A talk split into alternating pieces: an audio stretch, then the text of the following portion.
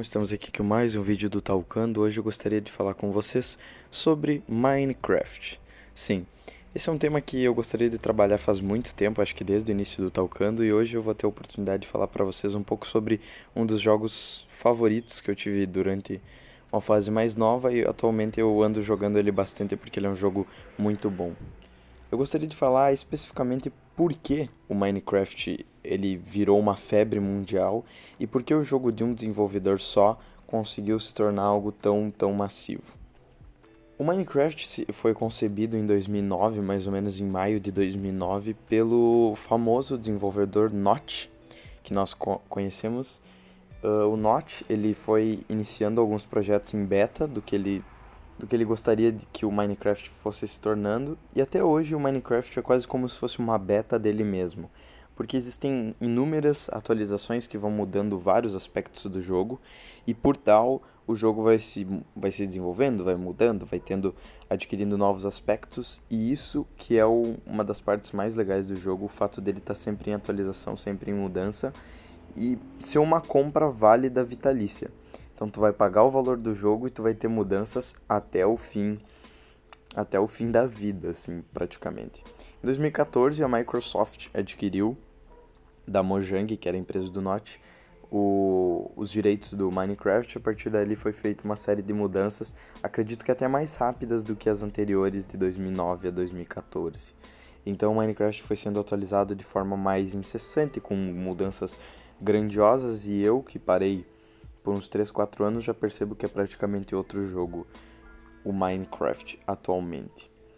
Mas tirando um pouco desse aspecto, a saga Minecraft ela acabou se desenvolvendo muito. Em pouco tempo foi criado o primeiro spin-off deles, que foi o Minecraft História, que depois teve uma sequência, que é o Minecraft História 2, que é um sistema meio de escolhas, quase como os jogos da Telltale, assim, Walking Dead. E e eventualmente se tornou o que nós temos atualmente o Minecraft Dungeons, que é um RPG de Minecraft. Então a saga do Minecraft cresceu muito, muito e hoje é uma das sagas mais renomadas da história dos videogames. E é um jogo extremamente simples. O jogo você é um personagem com um mundo extremamente aberto, totalmente sandbox, que você tem alguns inimigos na parte da noite e você tem que coletar recursos e etc de um jeito extremamente fácil e intuitivo. Mas por que esse jogo, perante todos os outros jogos no mesmo estilo sandbox, conseguiu se desenvolver de uma forma tão grande, mesmo tendo gráficos não tão bons assim?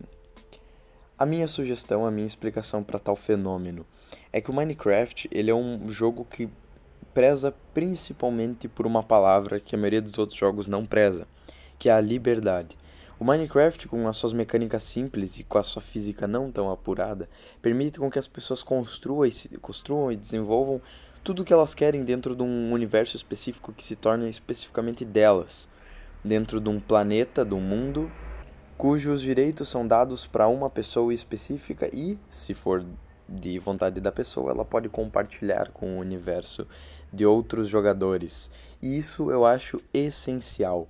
Ele é um sistema que com pequenos blocos específicos, como a própria Redstone ou como o bloco de comando, permitem coisas fora da realidade natural do jogo e fazem com que os desenvolvedores tenham vontade de desenvolver novos projetos acerca das possibilidades que o Minecraft pode dar. Então, tu tem dentro do universo de um jogo vários jogos específicos.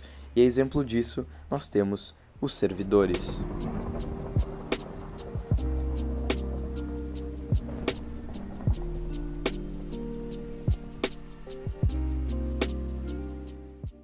Servidores do Minecraft são uma outra realidade à parte de todo o mundo sobrevivência criativo e, e aventura que nós temos no próprio jogo do Minecraft.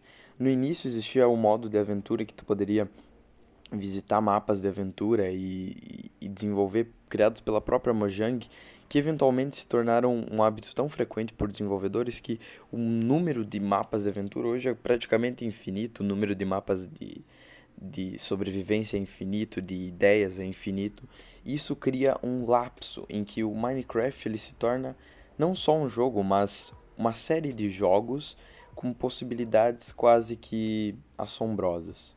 Dentro disso nós temos os servidores. Os servidores, eles são sistemas online que permitem a reunião de vários jogadores com outros modos de jogo que não podem ser utilizados naturalmente no sobrevivência. Como é o caso do Sky Wars, que é uma batalha entre várias ilhas. Nós temos o Bad Wars, temos vários modos de jogo que foram adaptados que tornaram ainda mais viciante o hábito de jogar o próprio Minecraft e isso possibilitou novas possibilidades e que as pessoas continuassem ativas no jogo. Porque, querendo ou não, se fosse somente o modo sobrevivência, eventualmente as pessoas elas estariam enjoadas do modo como o Minecraft decorreu ao longo do tempo. Porém, com a possibilidade desses sistemas online, desses servidores online, e mais ainda a possibilidade de monetizá-los, ou seja, ganhar um valor em cima do seu projeto, tornou com que os servers fossem ainda mais frequentes e mais abertos. Ao longo do tempo, devido às mudanças do YouTube, o jogo acabou sendo saturado por vários youtubers e por muito tempo ele ficou adormecido ou taxado como um jogo de criança por causa dessa saturação incessante da, dos youtubers em busca de dinheiro acima do jogo, que é um lado positivo e um lado negativo. Eles, de fato, o YouTube foi um dos principais meios exportadores da cultura do Minecraft para todo o planeta. Então as pessoas tinham canais, as pessoas desenvolviam aquilo porque era legal de ver, era legal de assistir, mas eventualmente aquilo foi saturado e os youtubers estavam tentando retirar tudo que podiam de dinheiro em cima do projeto do Minecraft. Então, eventualmente, aquilo se saturou e ficou por um tempo adormecido, principalmente porque o YouTube matou o nicho de games na própria plataforma. Matou, quebrou e isso fez com que muitos youtubers que ganhavam dinheiro em cima daquilo acabassem ficando para trás. Eventualmente, alguns youtubers conseguiram sobreviver a essas mudanças do tempo, como é o caso do Tasercraft, com o Peck com o Mike, o caso do Authentic Games, até se eu não me engano, Jazz Ghost faz até hoje. São canais assim conseguiram sobreviver com modos diferentes de analisar o Minecraft, não só o Minecraft sobrevivência, mas com incentivos diferentes e conseguiram cativar um público específico que foi se desenvolvendo ao, ao longo do tempo. Porém, como eu já disse, ele deu uma decaída. Com novas atualizações e com a, a Microsoft mesmo não com Minecraft em alta mantendo recorrentemente mudanças no jogo, fez com que o jogo alavancasse novamente como, como um sentimento de nostalgia.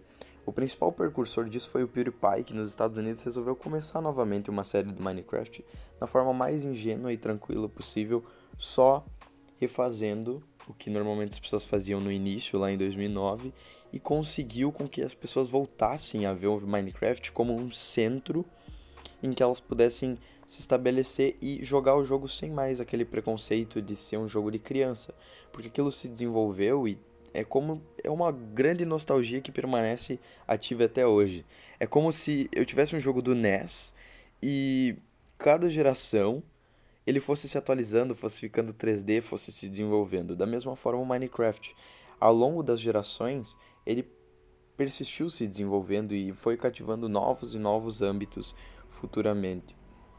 Então o Minecraft hoje está assumindo um papel que ele sempre teve de cativar e a liberdade permite com que ele seja uma máquina, uma ferramenta muito maior do que somente um jogo, mas uma ferramenta de criatividade e de estudo. Existe até um próprio modo dentro do Minecraft que permite com que os professores utilizem das ferramentas do Minecraft para explicar conceitos até de física quântica. E isso é fenomenal. O Minecraft permite com que vários segmentos trabalhem em cima daquilo. Até a própria, o próprio estudo da arquitetura pode não ser exatamente preciso, mas as ferramentas que o Minecraft permite para a construção de edifícios e projetos maiores é fenomenal. Então o Minecraft hoje está voltando a assumir uma posição em que ele não deveria ter saído nunca.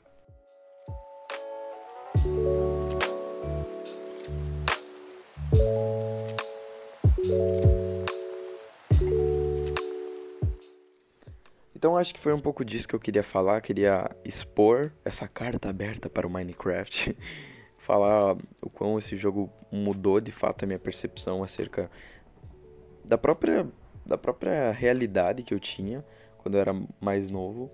Eu via as coisas de um jeito e o Minecraft possibilitou novos caminhos para para até ter novos núcleos sociais, conhecer pessoas de fora, jogar, ter essa interação, essa diversão, esse contato. Ele foi essencial e tomou várias horas da minha vida. então eu gostaria de agradecer a todo mundo que ouviu até aqui. Muito obrigado por estarem ouvindo mais um Talcando. É isso aí, galera. Valeu, falou. Até mais. Não esqueça de doar nos links da descrição e ouvir os outros episódios do Talcando. Fui.